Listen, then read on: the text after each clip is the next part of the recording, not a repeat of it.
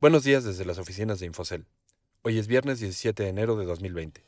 Bienvenidos a la edición de apertura de Infocel al día. En este episodio, los mercados cierran en terreno positivo. La economía de China crece. Inversionistas ven mayor estabilidad y mayores alcances sobre la aprobación del TEMEC.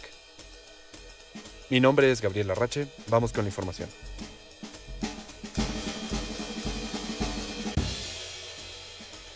Los mercados cerraron la semana en terreno positivo, impulsados por una mayor tensión comercial entre Estados Unidos y China, así como un inicio sólido de la temporada de reportes financieros y buenos datos económicos en el gigante asiático. La economía de China, la segunda más grande del mundo, creció 6.1% durante 2019. Aunque fue su menor ritmo en tres décadas, la actividad económica se mantiene con un crecimiento estable al compararla con el ritmo a nivel global. Además, los inversionistas ven una mayor estabilidad en un escenario de un menor crecimiento económico en el mundo y con menores tensiones tras la firma del primer bloque de acuerdos comerciales entre China y Estados Unidos. Los mercados también permanecen atentos a la segunda fase de la negociación entre chinos y estadounidenses, en donde se espera retiren los aranceles que mantienen diversos bienes de ambas naciones.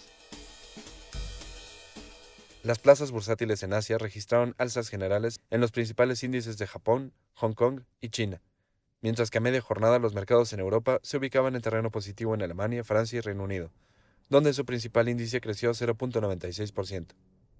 En Wall Street, los futuros del índice industrial Dow Jones y del SP 500 subían 0.24%, de igual manera que los del tecnológico Nasdaq aumentaban 0.45%. En los mercados de bonos se observaba un crecimiento de los instrumentos de títulos del Tesoro de Estados Unidos a 10 años hasta ubicarse en 1.83%. En contraste, los rendimientos de los bonos de otros países como Japón, Australia y China registraban retrocesos.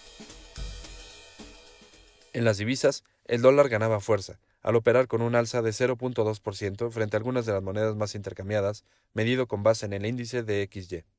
Aún así, el peso no cedía terreno frente al dólar, por lo que cotizaba en 18.74 unidades por divisa estadounidense, después de que el Tratado de México, Estados Unidos y Canadá fue ratificado ayer en el Congreso estadounidense.